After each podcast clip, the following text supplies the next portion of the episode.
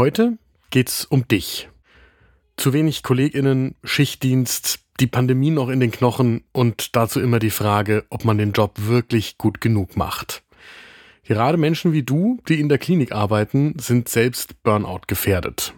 Wir wollen darüber sprechen, wie ernst die Situation tatsächlich ist und was du selbst für dich tun kannst. Eine Dosis Wissen, der Podcast für Health Professionals. Und damit guten Morgen und willkommen zu Ne Dosis Wissen, dem täglichen Podcast für das Gesundheitswesen. Ne Dosis Wissen gibt's werktags ab 6 Uhr in der Früh und wir packen sie in kompakte 10 Minuten. Ich bin Dennis Ballwieser, ich bin Arzt und Chefredakteur der Apothekenumschau und heute ist Montag, der 18. September 2023. Ein Podcast von gesundheithören.de und Apothekenumschau Pro. Der Anlass, heute darüber zu sprechen, ist für uns eine Studie, die in JAMA Health Forum im Juli 2023 erschienen ist.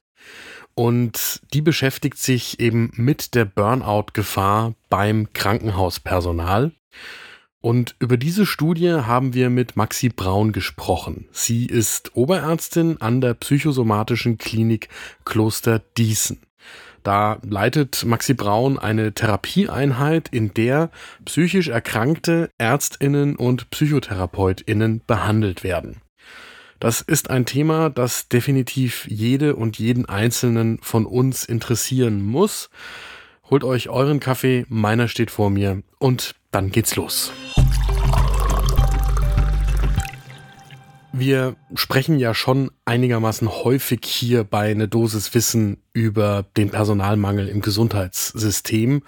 Das ist auch dann ein Thema, wenn es eigentlich um andere Themen geht, weil halt mittlerweile so viele Gebiete in der Medizin von diesem chronischen und nicht in den Griff zu kriegenden Fachkräftemangel betroffen sind.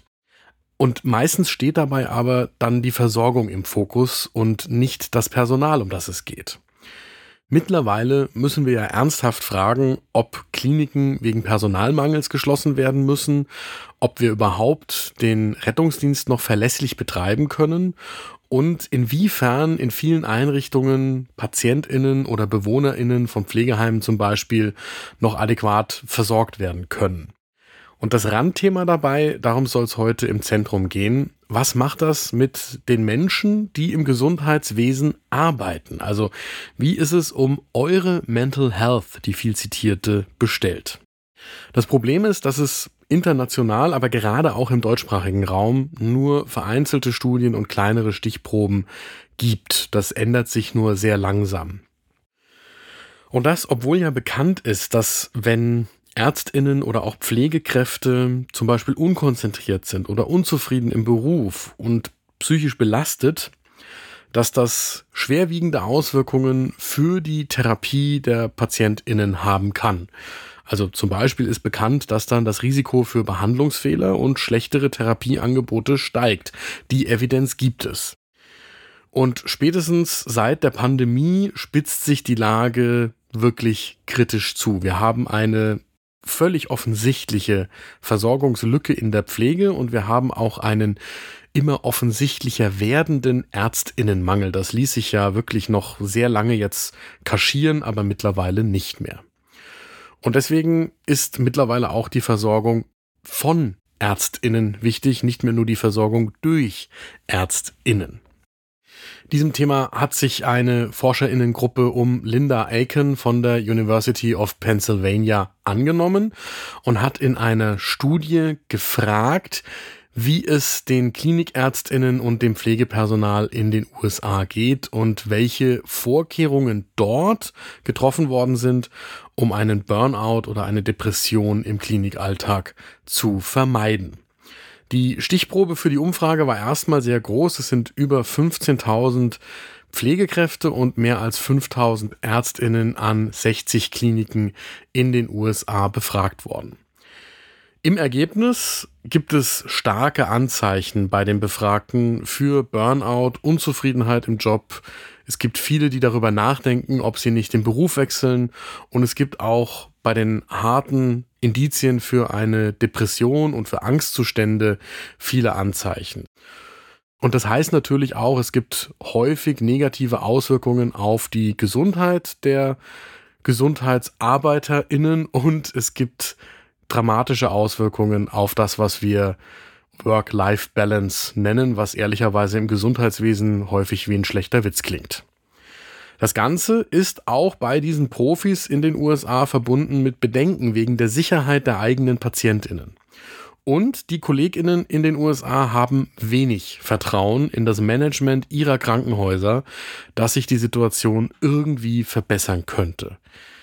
Es gibt zwar zum Beispiel Resilienzfortbildungen, aber das, was entscheidend wäre, das sind die Arbeitsbedingungen und die Personalsituation und die sind schlecht und werden auch in den USA nicht besser.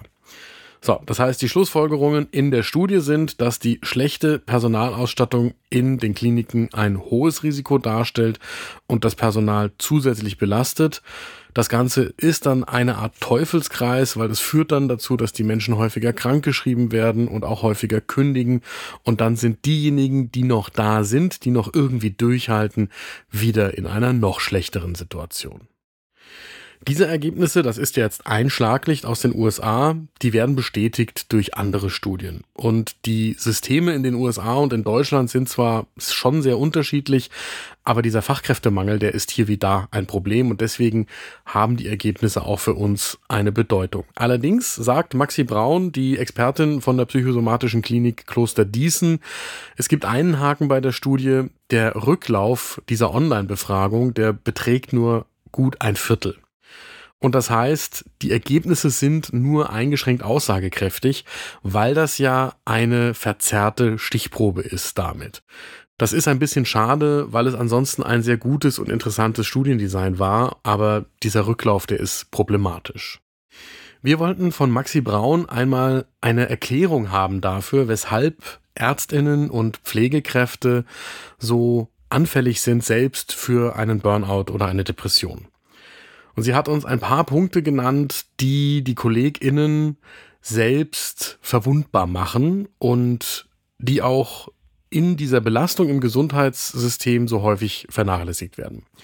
Das eine sind unsere unerbittlichen Standards. Also viele von uns haben eine übertrieben kritische Haltung sich selbst gegenüber, aber auch anderen und streben alle danach, der oder die Beste zu sein. Das setzt einen natürlich die ganze Zeit unter Druck.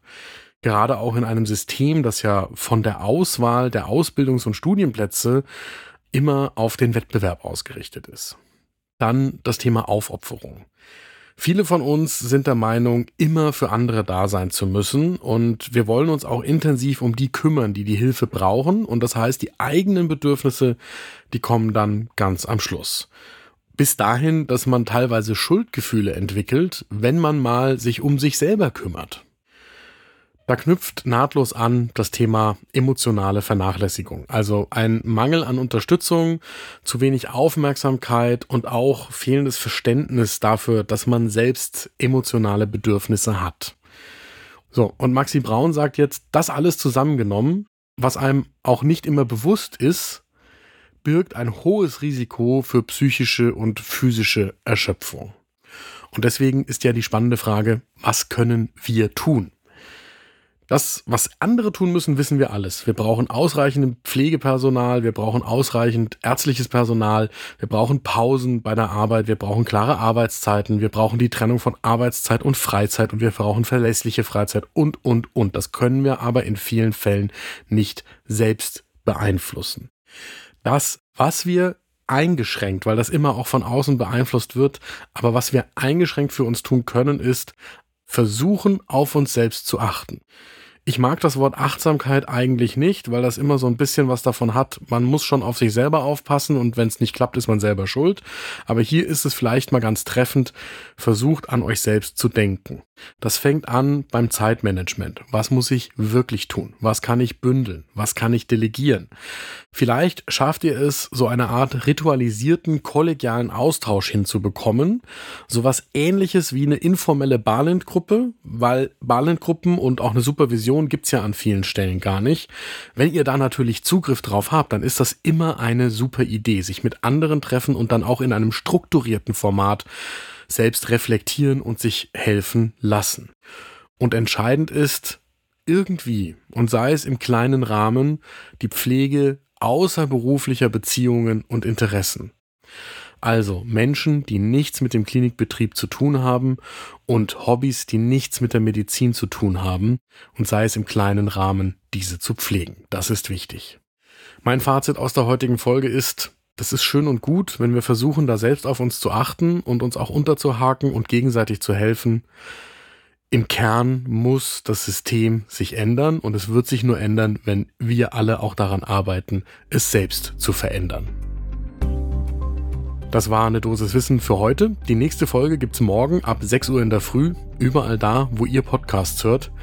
Und wenn euch die heutige Folge gefallen hat, dann lasst uns doch bitte eine gute Sternebewertung da, wenn ihr bei Apple Podcasts oder Spotify hört. Dann kriegen nämlich Menschen, die uns noch nicht kennen, diesen Podcast angezeigt und können auch gut informiert in den Tag starten. Ein Podcast von gesundheithören.de und Apothekenumschau Pro.